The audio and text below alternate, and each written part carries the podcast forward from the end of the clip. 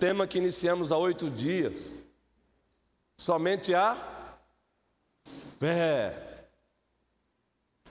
Qual é a causa da nossa salvação? A graça. Qual é a base da nossa salvação? A justiça sacrossanta de Jesus Cristo. E qual é o instrumento pelo qual usufruímos da salvação? A fé. A fé. Voltando um pouco mais aqui, recuando um pouco mais. Qual é a fonte textual, inspirada, inerrante, infalível e autoritativa do conhecimento da salvação? A Bíblia. E o presbítero Clécio já nos falou aqui com maestria. Aí, quando estudamos a Bíblia, nós aprendemos que a causa da salvação é a graça. Pela graça sois salvos. A base da salvação, o fundamento da salvação, a pessoa e a obra de Cristo, que é o que nós chamamos de a obra de Deus por nós. O que Deus realizou fora de nós é o que nós chamamos da obra de Deus por nós. Agora, como é que nós experimentamos, Emerson Cida, essa salvação? Como é que podemos usufruí-la? Como usufruir dessa salvação? A fé.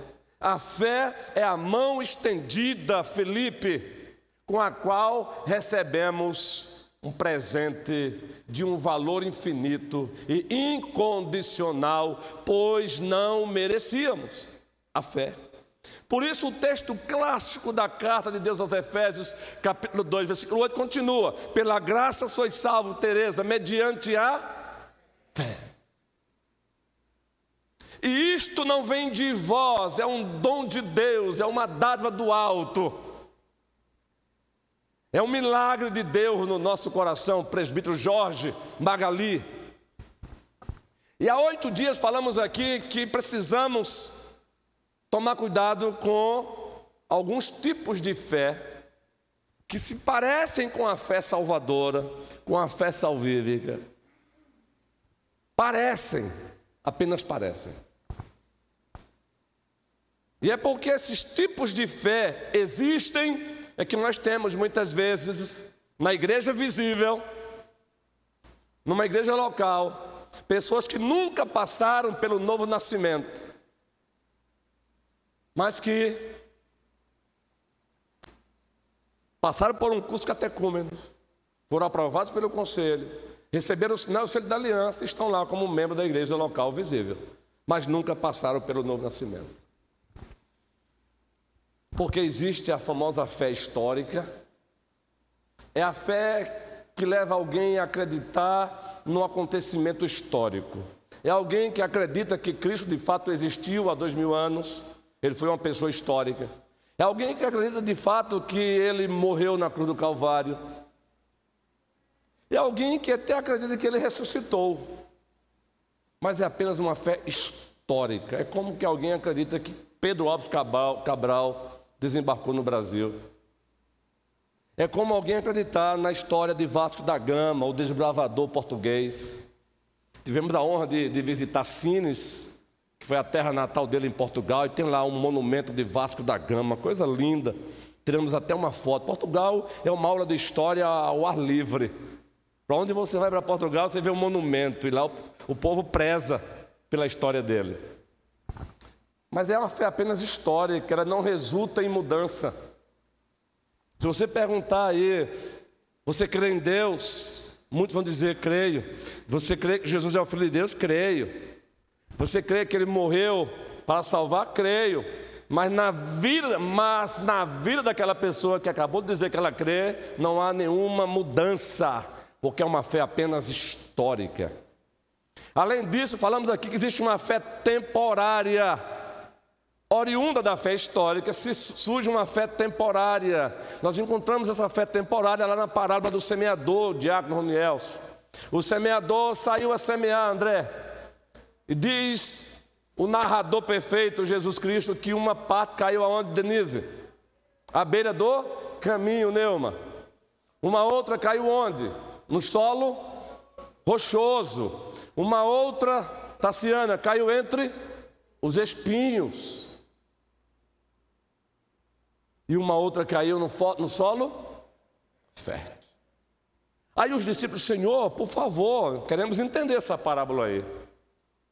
Aquela que caiu entre a beira do caminho, ele diz o quê? São as pessoas que ouvem a palavra e logo, numa linguagem bem popular, entra aqui e sai aqui.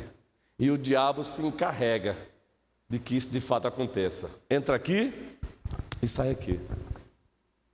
De quem é a culpa? É da igreja? Não.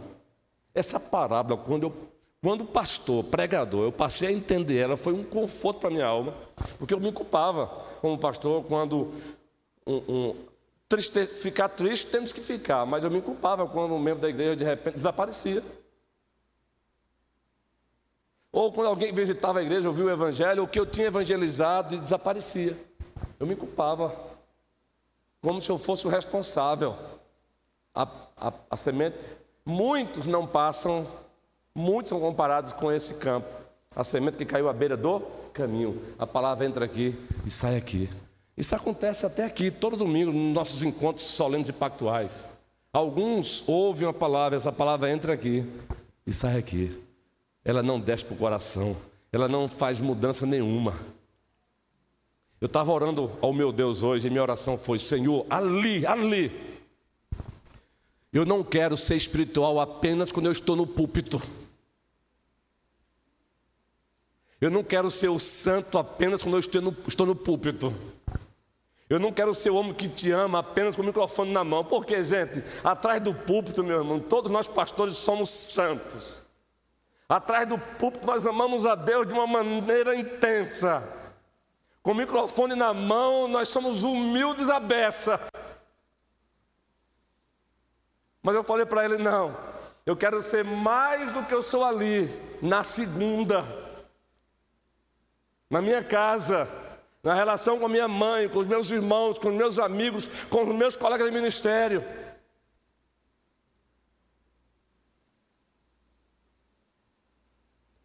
A outra semente caiu aonde? Solo rochoso. Quem são esses? Até ouve a palavra com alegria. Há uma certa empolgação esporádica, mas é esporádica. Há uma alegria, e essa alegria também nos contagia, presbítero Clécio. A pessoa diz: Olha, agora eu, eu sou de Cristo, é claro, quem é que não se alegra? A Bíblia diz que é a festa no céu, Eva. Fecha nos céus, minha irmã querida. Só que diz o texto que vem o primeiro problema, o primeiro, a primeira chuva torrencial, representando aí dificuldades. A pessoa, ó, perna para quem te. Não tem essa linguagem popular? Perna para quem te quero. Então, cuidado também, porque eu me culpava por isso. Alguns chegavam e. Ah, Agora eu sou, três meses depois desaparecer. E ainda chega alguém para querer culpar. Depois que eu entendi isso, digo, ufa. Mas diz o, o, o narrador perfeito, o pedagogo por excelência, o andragogo por excelência, Jesus Cristo, que uma semente também caiu entre, entre os espinhos. Rainha Abelha rainha mãe. Dona Alzenir. Me disseram isso e agora peguei. Não é, Selma? Suelene. Entre os espinhos, quem são esses? Ouve a palavra, entendem a palavra, Vitória Albuquerque. Mas o que, é que acontece com eles? Os prazeres do mundo, a fascinação pelas riquezas, sufocam. E o prefeito Clécio aqui usou a palavra apropriada: sufocam. Então, todos esses três campos aí se enquadram na fé histórica, na fé temporária e na fé morta. Nós encerramos a aula de domingo falando da fé morta. Eu vou até deixar bem claro aqui para o prefeito Clécio que quando ele voltar a dar uma lição novamente aqui, que ele não corra demais também não ele vai ter também a liberdade de fechar o assunto, se for preciso, num outro domingo, tá bom? Porque eu sei que às vezes o colega corre, não é? E não, não, eu, eu também te dou essa, essa liberdade de você não conseguir, não, pastor. Eu posso encerrar no próximo domingo? Pode. Quando voltar aí na, na escala que eu fizer, tem essa liberdade mesmo, para não correr, para não correr muito. Dois domingos para uma aula só. Quando der para dar numa aula só, beleza, ótimo. Mas quando não for possível, encerra com duas. Aí agora nós temos a fé verdadeira. A fé morta, Tiago diz: Mostra-me a tua fé sem obras, que eu mostrarei a minha fé através das obras. O que é que Tiago está dizendo aí, presbítero Dualdo? É que a verdadeira fé, ela provoca a prática das boas obras, Raquel, ou Kel.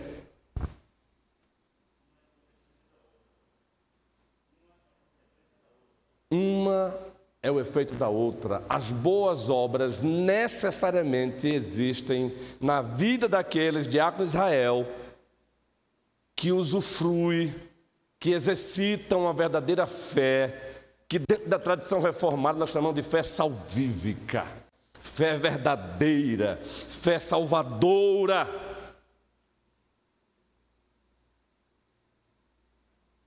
É a fé que Paulo narra em Efésios 2. É a fé que o escritor aos Hebreus disse: sem fé é impossível agradar a Deus.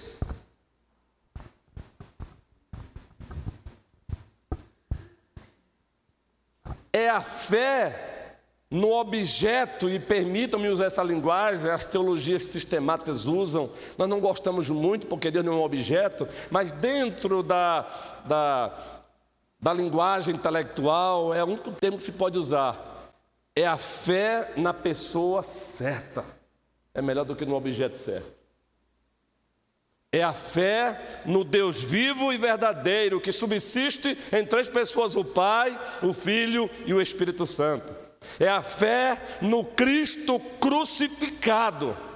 Essa é a fé verdadeira. Agora, essa fé tem três componentes: conhecimento, concordância e confiança.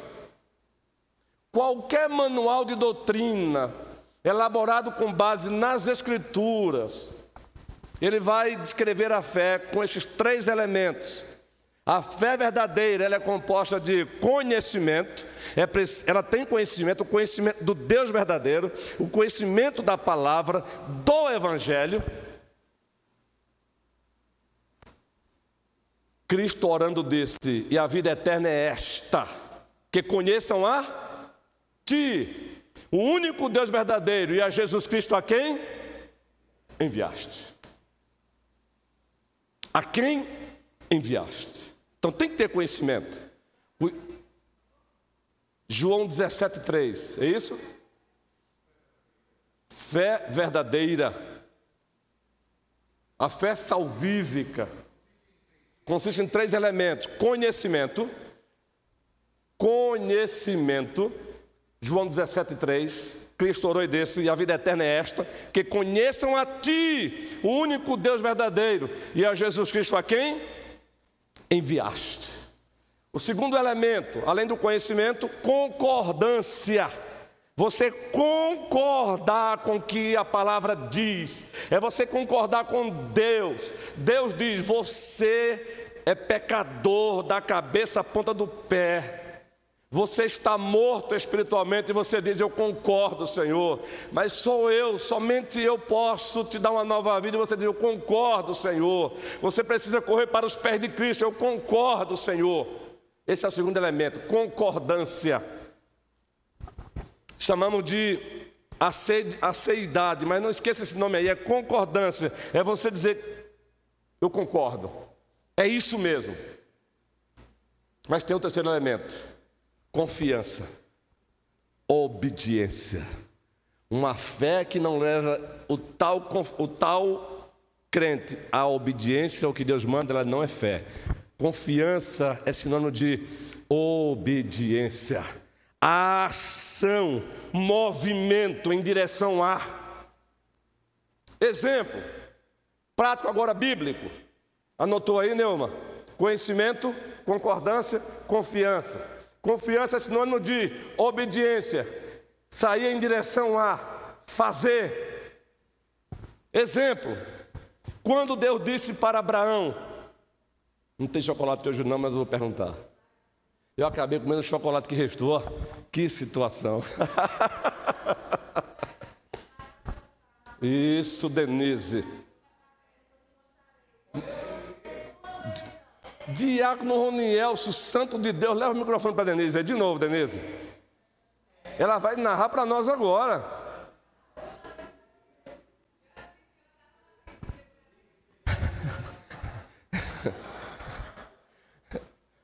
vamos lá, vamos lá, Denise.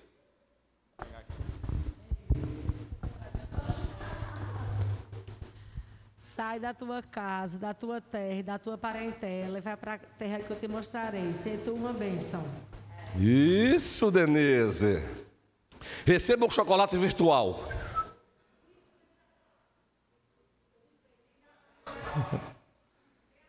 Sai da tua terra. Agora observe, gente, da tua terra, da tua parentela e vai para uma terra que eu te mostrarei. O que Abraão tinha que ter aí agora? Exercer o quê? Fé. Definição de fé em Hebreus é a certeza de coisas que se esperam e a convicção de fatos que se não vê. Deus diz para Abraão: sai da tua terra, do teu conforto, você tá, tem tudo instalado aí, e vai para uma terra que eu ainda te mostrarei. Isso, Denise. E na medida que for lembrando, pode ir falando, Denise. É isso aí. Isso, uma grande nação. Agora observe, Denise. A gente já conhece o resultado, né, Denise? A grande questão é que ele disse: vai para uma terra que eu ainda, Silvio, ainda te mostrarei. Gente, sejamos, sejamos, vamos ser sinceros aqui, é o máximo. Nos coloquemos no lugar de Abraão. Está lá, vida feita, estabilizado. Ao Todo-Poderoso Deus o Criador dos céus e da terra, Felipe diz: sai da tua terra, da tua parentela, e vai para uma terra que eu te mostrarei.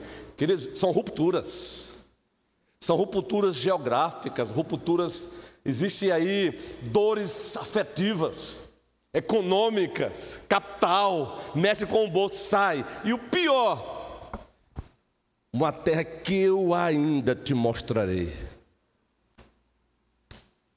O que Abraão faz, diz o texto, Denise, já que Denise começou, é lá, você pode também complementar. Raquel está coçando a língua para falar, eu sei disso. Eu sei disso. Raquel está com vontade de falar. O que foi que. o que foi que Abraão fez, Selma? Diz o texto, vamos abrir a Bíblia, Gênesis 12. Gente, aí onde está a fé? Magali querida, olha só o que é fé. Essa fé que diz, ah, eu creio em Deus, mas ela não resulta nisso aí que Abraão fez, não é fé verdadeira. É fé histórica, é fé temporária, é fé morta. A fé salvadora, salvífica, a fé é, verdadeira, que tem três componentes: conhecimento, concordância e confiança, ela tem isso aí, olha. Gênesis 12. Depois da ordem de Deus, o texto diz que Abraão fez o quê? Gênesis capítulo 12. Microfone aí para o prefeito Manuel. É, partiu, pois, Abraão como lhe ordenou o Senhor, e Ló foi com ele. Tinha Abraão, Abraão 75 anos quando saiu Qual a palavrinha-chave aí que o prefeito Manuel leu, gente, na tradução dele? Qual a palavrinha? Partiu. Justamente, Pastor, Denise. E tem Por um favor. bem interessante no final. Ele não era um jovenzinho. Não, isso. Ele tinha 75 anos, com algumas limitações, quero crer, quanto à idade, não é? Mas obedeceu e disse: Vamos que vamos. Isso. Vamos vamos. Não era mais um menino, não. Colocasse bem previsto. Olha, a gente precisa ler a Bíblia assim, para perceber essas minúcias, porque ela, ela, engrandece mais ainda a narrativa. Não era mais um menino que dizia assim: não, se não der certo, eu estou novo ainda, não é? Se não der certo, eu estou jovem ainda. Meus irmãozinhos, depois da meia idade, que ultrapassa um pouco a meia idade, já não dá mais para aqueles arrojamentos dos 20 anos, não. Dos 20 anos, você diz: Não, se não der certo, estou com 20 anos, não é, Diácono Luciano? Mas depois da meia idade, você já diz: Opa, Deus diz: Saia, diz o texto, partiu. Sabe o que é isso? Fé no Deus que o convocou, fé no Deus que o chamou, na, no cuidado dele, nas promessas deles, fé. Por isso ele nos é apresentado como o Pai da fé. Josué, a partir do capítulo 7, o Senhor se apresenta para ele, o próprio desafio era derrubar Jericó. E qual foi a ordem que Cristo vocês lembram que usamos aqui uma expressão domingo à noite. Quer deixar bem claro que a gente vai aqui é colar usar algumas expressões técnicas, mas ao lado sempre explicando, para não gerar confusão em vocês.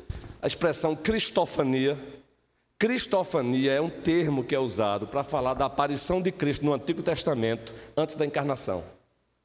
E a pastor, é cristofania. Exemplo, está lá em Josué. Josué tá, ele é general de guerra, gente. Então imagine ele ao pé de Jericó. Eu não tenho dúvida, presidente Clécio, que ele está ali, é a tua área, especialista na área, que ele está ali tentando elaborar uma estratégia. Como derrubar essa cidade. É general. Diz o texto que aparece um homem, Elaine, com uma espada desembanhada.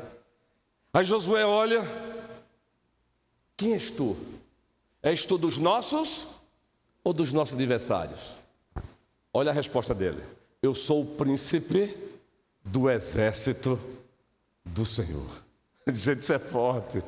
Quem é que é apresentado como um príncipe lá em Isaías? Cristo.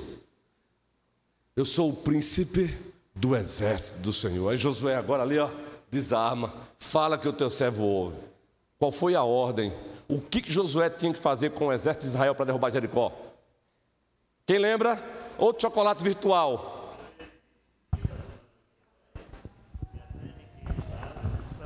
Isso, é santa. Isso. E depois, qual a estratégia que José deveria fazer para derrubar Jericó? Pronto. Aí ele vai e recomenda a ele que tem que rodear a cidade, a, a cidade sete vezes, certo? E apenas tocando a, as trombetas e depois gritando, apenas gritando. Na sétima volta. Na sétima volta. Gente, se coloca no lugar de Josué. O que, é que é isso? Conjectura. Até os filmes narram isso, né?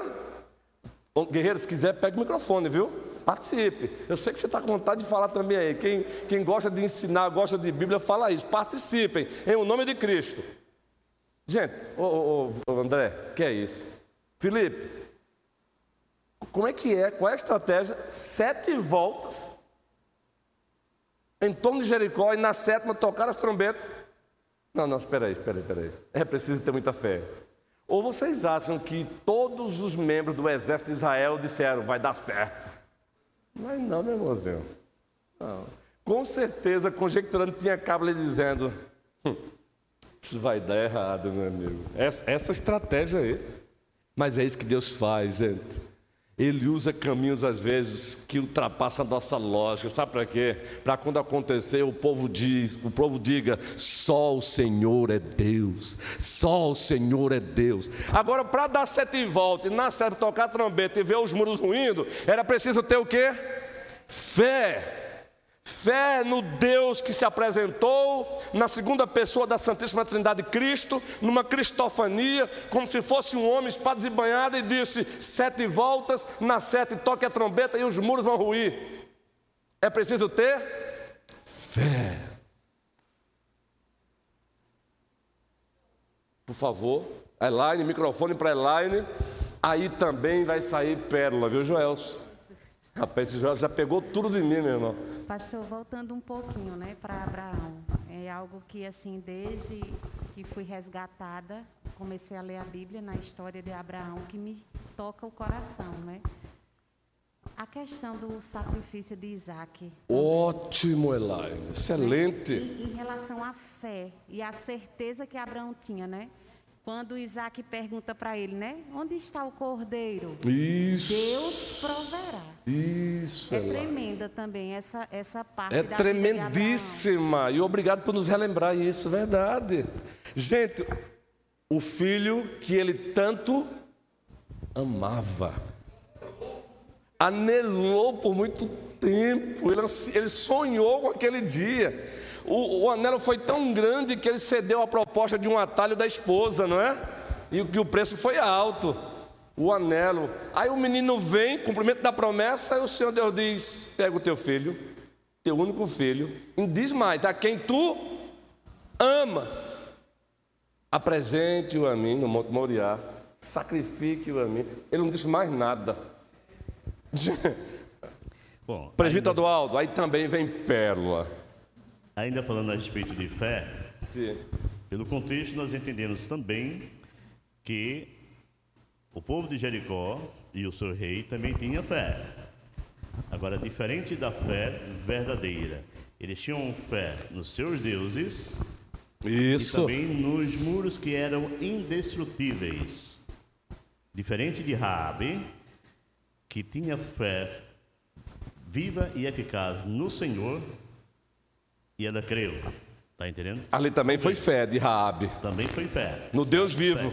Olha a diferença de toda a nação Jericó e a de Raabe. Veja a grande diferença, tá entendendo?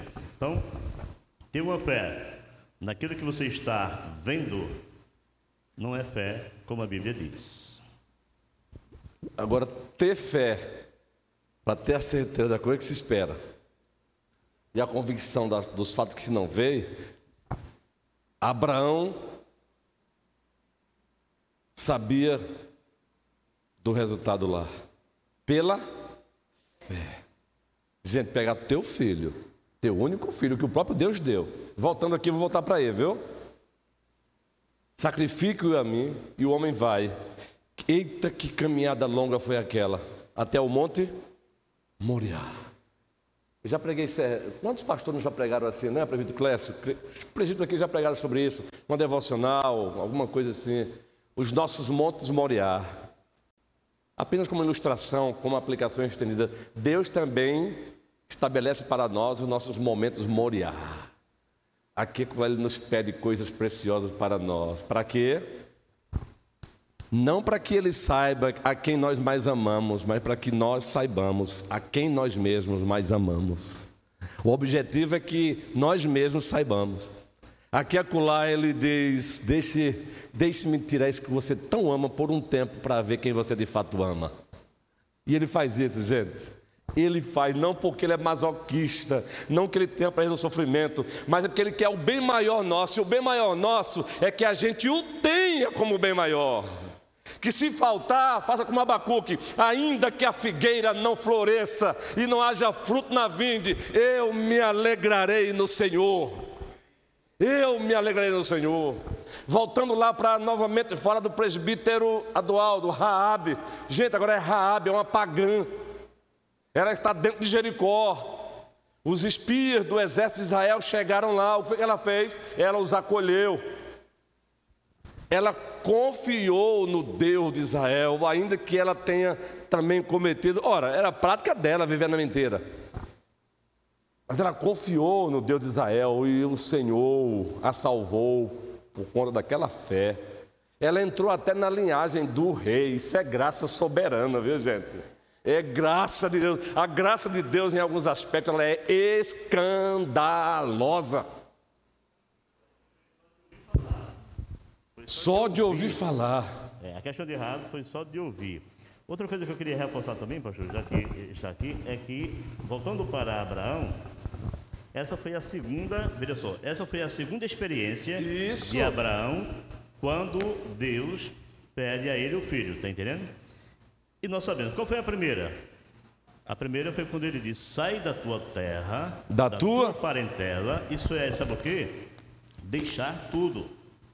Se nós fizermos aí uma ponte lá para é, Lucas, O Senhor Jesus ele vai estar dizendo: aquele que não deixar pai e mãe por amor de mim, não é digno de mim. Aquele que amar mais o seu filho ou filha ou mulher ou esposo, seja o que for, Mais do que? mais do que a mim, Não é. é digno de mim. Ok, irmão. A Bíblia é perfeita, gente. Existe uma harmonia na Escritura. Ele está dizendo que não é o pai amar o filho? Não. Ele está dizendo que se amar mais do que a ele. Ô, minha querida, microfone ali para aquela santa de Deus, a esposa do diácono Israel, a nossa irmã Helena, Helena. é Eu assim, estou pastor. gravando nome por nome ainda, viu, Helena? Agora que eu vim falar Tassiana. Foi hoje, né, Tassiana? Vamos lá, Helena. É assim, é que é muito forte quando a gente está na igreja, né, e ouve uma pregação dessa, o quanto é, remove o nosso coração, às vezes a nossa... A nossa Faz um favorzinho pra gente, irmã Helena. Não se preocupe, não. A senhora está protegidazinha. Tire a máscara só enquanto a senhora fala. gente. A gente quer entender. Aí, aí tem pérola demais aí saindo. Não é A assim, gente quer entender. Isso. Porque assim, a gente como cristão, né, que está na igreja há muitos e muitos anos, e a gente ouça uma pregação como essa, o nosso coração estremece. Isso. Porque a palavra de Deus fala, sem fé é impossível. Agradar? Senhor. Isso. Então, é muito forte porque muitas vezes a gente somos incrédulos. Entendeu? Porque a gente lê, Somos lê, mas incrédulos. na mesma hora a gente quer duvidar. Entendeu? A gente Isso. confia em Deus, a gente lê, mas pela nossa pequenez, pela nossa fraqueza, a gente fica meio em dúvida. Né? E quando ele diz é impossível né, Agradar a Deus sem estremece. É, sem fé, porque a, a fé tem que ser viva, verdadeira, não é aquela fé, eu faço ou não faço, eu Isso. vou ou não vou, eu creio ou não creio, você ou crê ou não crê. Isso, meu irmão. Eu não falei que ia sair pérola? É isso aí, Helena. Deus te abençoe, minha irmã. Todos participando aqui, viu? Se você está com um pingozinho aí de vontade de. Fala ou não fala? Pega o microfone ou não pegue? Pegue, é agora. É agora, pegue. Felipe, quer fazer uma pergunta aí, Felipe? Manda abraço, Felipe. É, o assunto é fé, Hebreus 11, né? Isso. Que fala bem da fé. E pela fé, Abraão, quando posto à prova, ofereceu Isaque. Estava mesmo para sacrificar o seu unigênito, aquele que acolheu alegremente as promessas, a quem se tinha dito: Em Isaque será chamada a tua descendência, porque considerou que Deus era poderoso até para ressuscitá-lo dentre os mortos, de onde também finalmente o recobrou. Vocês já ouviram aqui que a Bíblia interpreta a própria Bíblia. Olha aí o texto. Mostrando que o que Abraão fez lá, ele fez pela fé. Ele cria que Deus era poderoso para ressuscitar o próprio filho. Mas Deus não tinha como plano tirar a vida do filho. Queria apenas que Abraão conhecesse o próprio coração dele, de Abraão. Quando ele levanta o cutelo, Ilka, o que é que, o, que é que o anjo brada, Ilka? Abraão, Abraão. A gente está indo e voltando porque os irmãos estão evocando aí novamente, a gente volta, né? Para mostrar, para dar atenção a cada fala aqui. É tão ruim quando alguém fala alguma coisa e você já mudou de assunto, dá a ideia que quem falou aquela coisa não, não foi importante, não é? Abraão, Abraão. Basta. Você mostrou que me ama mais. Você mostrou que eu sou mais importante do que o seu filho. Olha, e você ama mesmo filho, viu, Abraão? Mas você me ama mais. Basta. Quando ele olha, eita maravilha, três. Então vamos pela ordem de quem falou, não falou ainda. Quem não falou ainda, então Tereza. Depois Elaine, depois Manuel. É na ordem de quem não falou, para que todos falem, não é? Então Tereza, depois Elaine, depois Manuel. Boa- bom dia. É, eu acho que a gente pode também relacionar é, esse assunto, principalmente esse tópico confiança, né, trazendo, a gente está falando nos, dos acontecimentos bíblicos, mas qual é a aplicação prática para a nossa vida hoje? Né? O que a gente tem visto muitos, a gente não vê muito na igreja presbiteriana isso, graças a Deus, mas a gente vê muitos cristãos com tanta confiança e fé, mas também de uma maneira errada, né? Eu já ouvi falar de pessoas na igreja que vai lá numa concessionária por fé, que não tem o dinheiro e compra o baita carro de lançamento do ano da, da Honda ou da Volkswagen, né? E aí depois fica sem pagar as prestações. Então a gente tem que ter muito cuidado nessa aplicação prática para a nossa vida em relação a essa confiança, né?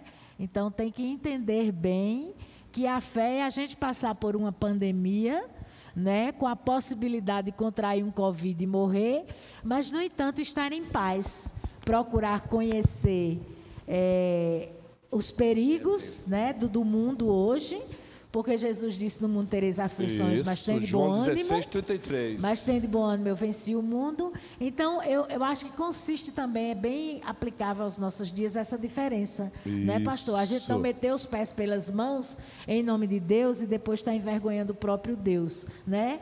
Contraindo dívidas que não pode pagar. Eu estou dando só um exemplo. Excelente. Né? É contraindo dívidas que a gente não pode pagar. E eu percebi, eu particularmente da, sendo da área de saúde, eu percebi muita gente crente em Jesus, crente de igreja, mas desesperadamente viveu essa pandemia. Sabe, se escondendo, com medo de tudo, gastando um litro de álcool, não indo no supermercado, não fazendo. Então, assim, um medo exacerbado que Revela não condiz também. com a fé que a gente deve praticar. Claro que a gente tem, tem medo, claro que a gente quer se cuidar, mas conhecimento, entender o que está acontecendo naquele momento de aflição, entender o contexto e ter fé de que Deus está ali nos conduzindo. Isso. Então, eu acho que para a vida prática a gente tem que ter essa diferença de confiança, de fé e não meter os pés pelas mãos. Comentar a fala de Tereza para depois lá me falar e depois para o Manuel. Excelente. Por isso que não é fé na fé, não é fé nos meus sonhos mirabolantes, é fé no Deus de caráter, é fé nas promessas de Deus e não em promessas que nós elaboramos e atribuímos a Deus. Quando Cristo disse: Eis que eu estou convosco todos os dias até a consumação dos séculos, Ele está dizendo dentro de um contexto da grande comissão: Eu estou convosco enquanto vocês estiverem fazendo a minha obra. Boa essa fala de Teresa, porque é fé em Deus, é fé nas promessas de Deus e não em promessas que nós inventamos. Abraão creu numa promessa: sai da tua terra, da tua parentela e vai para uma terra que eu te mostrarei. Então, muito cuidado com isso de fato. É fé em Deus, é fé na palavra de Deus, é fé nas promessas de Deus e não nas nossas promessas atribuídas a Deus. Elaine. Então, vamos mudar um pouquinho a nossa visão. Vamos tirar o olhar de Isaac, ou de Abraão e vamos para Isaac. Isso. Quando ele ia caminhando com seu pai, que ele questionou, né, pelo cordeiro, Abraão disse: Deus proverá. Isaac não estava vendo nada ali, não é Verdade, verdade? Elaine. Então, quando chegou até lá, isso aí são, isso é minha percepção, a minha a leitura que eu faço, né? Isaac não era mais um menininho, era um adolescente, certo? Abraão já era um senhor, não é? Idoso. Mas o que foi que aconteceu? Isaac também tinha uma fé, Isso, não é? Boa. Ele, ele lá se colocou, não é? Não sei se Abraão amarrou, e, mas o que é que a palavra diz? Ele, ele, ele se submeteu ao o pai... Sujeitou. Exatamente. Então ele tinha fé também no Deus de Abraão, assim eu creio, né? Através né, do pai, né, do ensinamento, e isso traz um, um- um conforto tão grande para o nosso coração como pais Isso. né? na questão de você estar criando a criança, né? ensinando o caminho em que deve andar. Eu acho muito, pastor, esse tópico da vida de Abraão fala muito ao meu coração em todos os sentidos. Não só ele, como Isaac, a fé também que o filho dele tinha no Deus vivo. Justa. E se ele não tivesse crido, ele cresceria com a amargura do pai. Ele cresceria dizendo: Meu pai é um maluco. Mas não. Ele mesmo tem o pai como referência, como homem adulto. Quando ele vai buscar, ele é expulso lá das terras por razões políticas e geográficas, ele volta a procurar os poços que o seu pai haviam cavado. Então ele também creu, Elaine. Boa, excelente. Então veja, a fala de Teresa foi muito boa, porque tem fé- uma, uma fé mirabolante aí que não é a fé bíblica. Isaac também creu, maravilha, Elaine. Agora para o Manuel. Aí nessa sequência, pastor, aí, falando da de, em depois de Teresa, é, essa fé que ele, a gente está falando da confiança dele, né, de Abraão, ele tinha também nesse tópico aí conhecimento. Isso. Por que conhecimento? Ele sabia que Deus não ia se agradar de sacrifício humano. Justo. Porque até ali nunca foi requerido nenhum sacrifício humano para Deus. Ele sabia que Deus não ia se agradar disso. E pela confiança, ele, como ele falou, Deus proverá. É. Ele sabia, ele sei que eu não vou nem. Eu, eu creio nisso, que ele pensou o seguinte: ele não, vai, ele não vai nem ressuscitar, ele não vai deixar nem acontecer. Porque ele não vai querer sacrifício humano. Fé. Não é? Isso. A fé de confiança é diferente da fé, né, né Tereza? Daqueles que vão na loja do carro irresponsavelmente, sem ter o recurso para comprar, Justa. Eu tô E falando- chama isso de fé. irresponsavelmente vai e compra. Isso Não não é? é fé. E ainda bota Deus na sinuca, né? Eu, Deus proverá. bota Deus na sinuca. Né? Eu vi esses dias para trás uma pessoa com certas dificuldades. Deus proverá. Diz assim: a, bronca é do Senhor. Até esse Deus proverá Entendeu? hoje é usado de forma É. deturpada. A bronca é do Senhor. Eu, entendeu? Não é bronca, não, Deus irmão. proverá. A sua confiança. A pessoa irresponsável bota bronca para Deus. Tu, tu ganhas, um exemplo, tu ganhas, é, um exemplo aqui, gente, bem fictício, tu ganhas dois salários mínimos e compra um carro com a prestação de 1.500 reais e Deus proverá. Deus proverá. Isso não é fé, isso é irresponsabilidade, é imprudência, é esquisitices existenciais, não é? Porque a fé, ela não é uma fé, ela não é fideísmo. Não, é- fideísmo é uma deturpação da fé. Ah, Conclua primeiro, depois eu falar. É, eu, eu trabalho muito com. eh, O meu trabalho, aqui e lá, eu tenho acesso à, intimidade dos clientes, né? Assim, intimidade financeira, porque potencial de compra, aquela coisa. E aí tem gente que quer comprometer mais do que a estatística, a estatística diz. Você pode comprometer 30% do que você ganha. Não é mais do que isso, não. Aí o cara quer comprometer 50. 50, não faça isso que você vai Justo. ter problema. Justamente. Sabe? Então, aí quer. Depois vai, e agora? Aí, veja bem, imprevistos acontecem, tá? Não é isso não.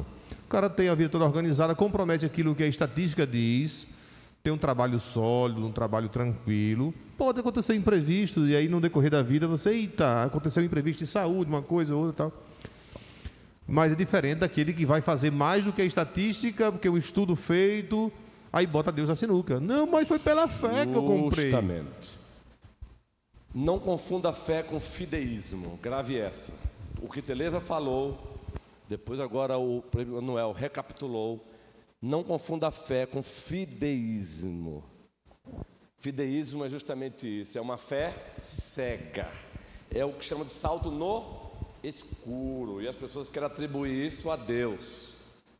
Fideísmo é você dizer, é justamente isso, fugir da, fugir da racionalidade. Eu vou comprar, um, eu ganho dois salários mínimos, vou comprar um carro com prestação de mil reais, que já é erro. Mas eu vou porque Deus proverá. Isso não é fé em Deus, porque a fé em Deus requer conhecimento de quem é Ele é, concordância no que Ele diz e confiança no que Ele promete, no que Ele promete. Por isso vamos encontrar Cristo sendo tentado no deserto. E o diabo disse o que para ele? Levou ao pináculo e disse o que? Lança-te daí. Porque está escrito, usou até a palavra de Deus deturpadamente. Lança-te daí, porque está escrito: os teus anjos te guardarão. Qual foi a resposta de Cristo?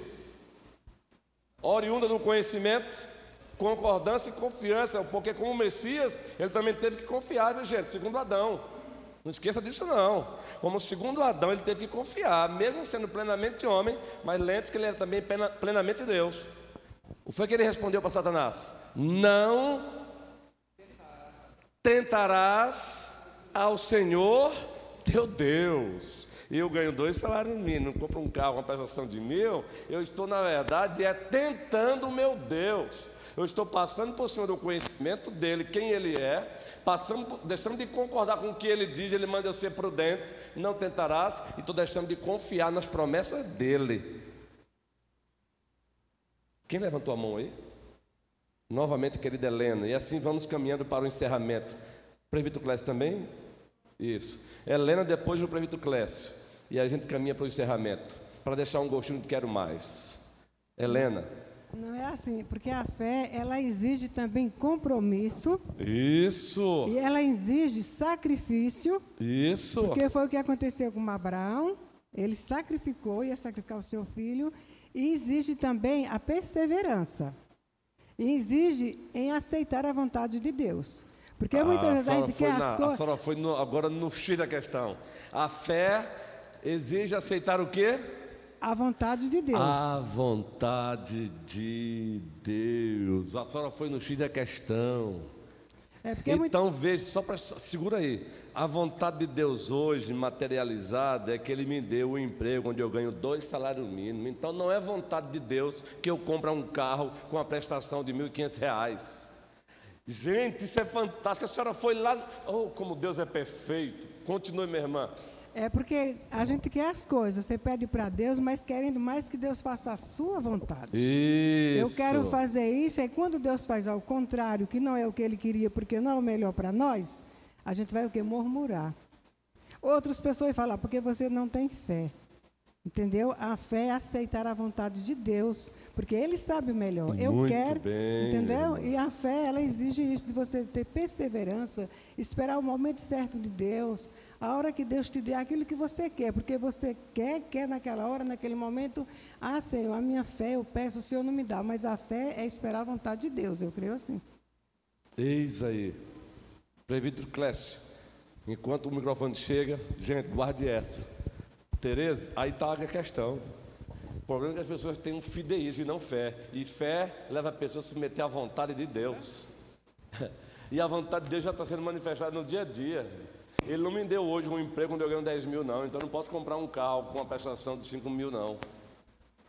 De- entendeu? Eu não posso. Eu tô- então, a vontade de Deus hoje manifestada é que Ele me deu um emprego que eu ganho 1.500 reais. Então eu não vou comprar um carro com prestação de 500, não. Porque Ele me deu um emprego hoje com dois mil reais. Se contentar, a fé leva ao contentamento em Deus, a vontade de Deus para nós. Isso não significa cruzar os braços, não lutar, não trabalhar, não estudar, para que lá na frente ele, ele- as portas se abram, eu consiga um emprego melhor e eu consiga. Mas também se eu não conseguir, Abacuque, ainda que a figueira não floresça, não haja fruto na vide, eu sempre me alegrarei no Senhor. Amém. Prefeito Clécio. Só nessa mesma linha, para a gente até. É, acho que a- acredito que o assunto está sendo bem completo, bem fechado, mas eu acho que essa ideia aí que foi é, ventilada nesse último momento, é importante que a gente entenda o seguinte: essa questão de que lá em 1 João o Senhor nos manda provar os espíritos. Provar os espíritos, porque nem todo espírito provém do Senhor. E não são poucas das igrejas hoje é, que levam os fiéis a, a- a essa crença de que é, eu tudo posso, tudo posso, tudo posso, né? E na verdade a gente entende até que o texto de Filipenses não é tudo posso, é tudo passo naquele É. que me fortalece. Ou seja, a ideia de, de, de confiança e dependência, e não simplesmente aquela coisa do super-homem, o super-crente. né? Triunfalismo da teologia da prosperidade. Isso, isso é, um, é um risco muito grande. Graças a Deus aqui a gente tem buscado essa fé verdadeira, essa fé realmente como base na palavra e como a nossa irmã Helena muito bem falou, na questão da vontade de Deus, é subsumir-se à vontade de Deus. Deus no centro. Ele é o dono, ele está no centro, ele é o Senhor e não nós. Então essa, essa inversão ela se torna muito perigosa. Então a gente tem que ter muito esse cuidado. Porque a, a música popular brasileira está dizendo anda com fé, eu vou, que a fé não costuma falhar. Não é nem Isso, falhar, né? é falhar, falhar. é. Então cuidado com essa Como fé. diz a composição aí. Gente, Deus, como Deus é bom. Como Deus é bom. Fé verdadeira, bíblica. Ela tem uma fundamentação intelectual, bíblica. É fé no Deus vivo, que subsiste em três pessoas: o Pai, o Filho e o Espírito Santo. É fé na vontade dele, revelada na palavra. A fé vem pelo ouvir, ouvir a palavra de Deus. É a fé que submete a palavra. É a fé que se contenta no Senhor. Se ele der amém, se ele não der amém. É a fé que leva o crente a fazer coro com Asaf. Quem mais tenho eu nos céus? Não há outra em que eu me compraza na terra. É essa fé. É a fé que ele diz, vai e você vai. É a fé que ele diz, não, não vai, você não vai. Sai, você sai, vai, você vai, não sai, você não sai, mas tudo de acordo com a palavra dele, e não com esse triunfalismo oriundo dos pregadores da prosperidade. Não confunda fé com fideísmo, que é um salto no escuro. O que tem de cristão frustrado com Deus aí, porque alguns pregadores prometeram justamente esse tipo de fé. E Deus não tem nada a ver. O Senhor em Jeremias até confronta, dizendo: esses falsos profetas que roubam as minhas palavras, dizendo o que eu disse sem eu ter dito. Então vejam como pregar a palavra ela é de muita responsabilidade. Por isso que nós pastores temos que ter zelo pelo púlpito. Não, não, não, não. Não prega qualquer um, não, meu irmãozinho. Por isso o recado já foi dado mesmo aqui mesmo. Não, não, não. Tem que me consultar primeiro quem é o pastor. A Bíblia diz que o púlpito é de quem? O princípio bíblico, que é a nossa manual de doutrina, diz que o púlpito é de quem? Do pastor da igreja. Porque a coisa é séria. Não é qualquer um aqui, pastor, aqui é pastor falando de tal, bota para pregar aí. Não, irmãozinho, não é assim não. Calma, é com calma, amado mestre. Porque na igreja do Senhor também tem ordem e decência. E o chefe supremo da igreja só tem um, o nome dele é Cristo. Quando ele se dirige à igreja da, a sete quando ele se dirige às sete igrejas da Ásia, ele se dirige a quem? A igreja, mas ele se dirige a quem? Ao anjo da igreja em Éfeso. Ah, meus irmãos, ele leva a sério. Ele leva a sério. Ao anjo da igreja em Hermina. É com você que eu estou falando, porque eu coloquei você aí para liderar a igreja. Então você é o responsável. Ao anjo da igreja em Pérgamo. É você o responsável. Então não venha com essa conversa, não. Ah, Senhor, não, você é o responsável. Ao anjo da igreja em Sardes, ao anjo da igreja em Tiatira, ao anjo da igreja em Filadélfia, ao anjo da igreja em Laodiceia. A responsabilidade é grande, gente. Por isso aqui, ó, essa conversazinha de, não, qualquer um prega. Não, não, não. Prega quem o dono da igreja quer. Prega quem leva Deus a sério. Quem leva a palavra a sério. Prega quem entende que igreja não é parque de diversão. Não é trampolim para megalomania de pastores. O Arival o reverendo Arival Casimiro hoje estava pregando todo dia. Pela manhã a gente liga na IPP, tem um culto às 8 horas da manhã. E eu e minha esposa acompanhamos. Que mensagem, eu recomendo, viu? Eu recomendo essa mensagem dele, viu? Eu recomendo. Eu vou chegar lá e vou compartilhar no grupo da igreja para vocês aí por Que mensagem ele estava pregando. Eu tive que ligar, sair antes com pena, porque eu gosto de chegar na hora. Que mensagem do reverendo Arival Casimiro sobre celebridade. Que bênção! Estamos vivendo uma era de celebridades evangélicas. É, celebridades evangélicas. A gente precisa tomar cuidado, que essa culturazinha vai entrando na igreja pouco a pouco. Ó. As celebridades evangélicas. Só tem um a quem devemos dizer: não a nós, Senhor, não a nós, Senhor. Ao teu nome dai glória. Ah, gente, meu coração bate forte quando eu entendo você está, eu falo para minha própria alma, você está a serviço dele. Meu amigo, gente, é gostoso você ter, intimidade com ele. Meu amigo supremo, eu estou a serviço do Senhor. Aí tem aquele domingo, meu irmão, eu sou de carne, eu sou de osso, eu sinto dor, eu entristeço, eu choro, eu também tenho medo, eu também sou homem. Aí tem aquele domingo que você diz: a vontade de hoje está dizendo, a vontade de hoje, Senhor, é de não ir, de ficar na cama. Mas aí o coração bate forte, o amor por Ele diz: Você está a serviço do Rei. Abre alas que eu vou passar. Meu amigo, eu estou indo porque eu estou a teu serviço. Meu amigo perfeito. Aí, meu irmão. Aí eu começo a dirigir com empolgação, o cansaço passa. Porque nós estamos servindo a um rei que morreu e ficou no Calvário. Ele, ele morreu, foi sepultado, mas ele ressuscitou. A igreja de pé, quem levantou a mão aí? Por último, para encerrar de vez, presbítero Aldo, de pé, igreja de pé. Nós servimos ao Senhor que ressuscitou. Quando bateu o desânimo em você, lembre-se, Ele ressuscitou. Você está a serviço do Rei. Ele é Ele, somente Ele, para sempre Ele. É rapidinho, é só um comercial, 30 segundos praticamente, tá certo? Gostei. Olha, ainda falando a respeito de fé, a fé ela nos traz compromisso e também ela nos traz, sabe o quê? Humildade. Justamente. Por exemplo, se eu ganho mil ou mil e quinhentos reais, primeiro eu teria que agradecer a Deus porque se antes eu não poderia pegar o ônibus, agora eu posso pegar o ônibus. Isso. E até pagar o Uber, se for o caso, tá entendendo? Porque para quem começou pegando carona para poder ir trabalhar, agora pode pegar um ônibus. Só isso. Justamente, guerreiro. A fé é manifestada em humildade. A fé submete.